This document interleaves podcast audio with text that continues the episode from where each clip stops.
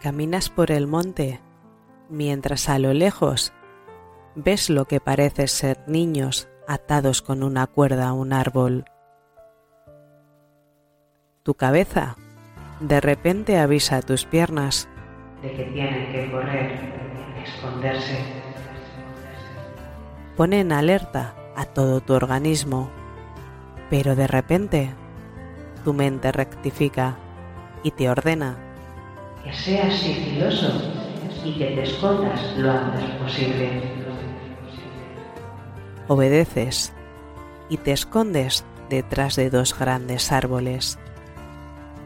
Gracias a la anchura de sus troncos, eres invisible mientras escuchas a lo que parece ser un enorme lobo negro hablar con un gigante. Tártalo, no sé cómo debo explicarte que no debes secuestrar ni asesinar a humanos a la luz del día. Cualquiera puede verte. Recuerda, el día es para los del día y la noche para los de la noche, es decir, para nosotros. Te recuerda a los seres mitológicos de los que te hablaba tu mamá todas las noches antes de dormir. Si tiene nombre, existe. Si tiene nombre,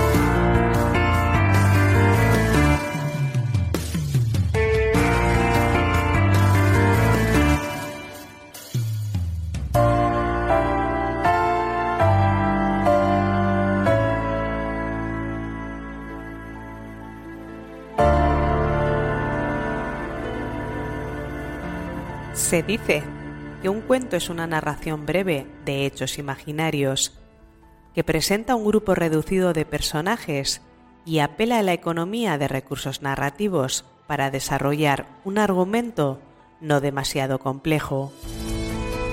El terror, por su parte, es el sentimiento más intenso de miedo, donde el individuo ya no puede pensar de forma racional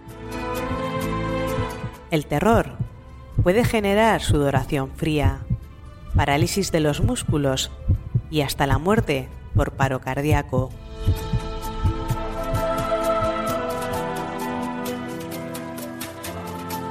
Un cuento de terror, por lo tanto, es un relato literario que intenta generar sentimientos de miedo en el lector. Para esto, presenta historias vinculadas a las temáticas más atemorizantes para los seres humanos, como por ejemplo la muerte, las enfermedades, los crímenes, las catástrofes naturales, los espíritus y las bestias sobrenaturales. El cuento de terror puede tener un fin moralizante, es decir, asustar al lector para que éste evite ciertas conductas o actos.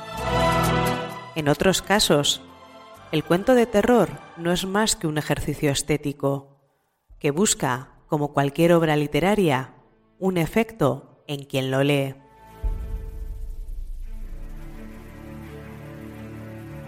Lo que es más que evidente es que las criaturas sobrenaturales y los asesinos son personajes frecuentes de los cuentos de terror. Por ello, hoy os traemos cinco cuentos o leyendas, y si son verdad o no, tendrás que decidirlo tú. Mi nombre es Blanca. Y el mío, Elros. Y hoy queremos que nos acompañes en este viernes 13 en si tiene nombre, existe.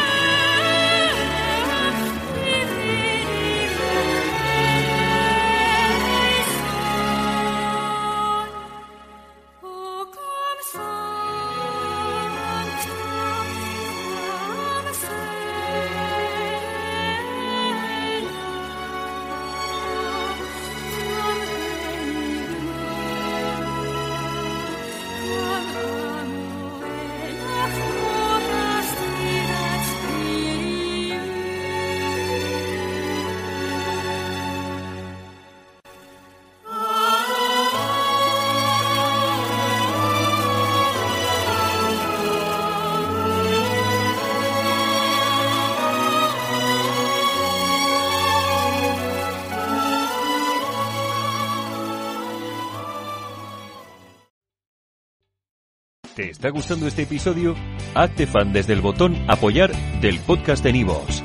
Elige tu aportación y podrás escuchar este y el resto de sus episodios extra. Además, ayudarás a su productor a seguir creando contenido con la misma pasión y dedicación.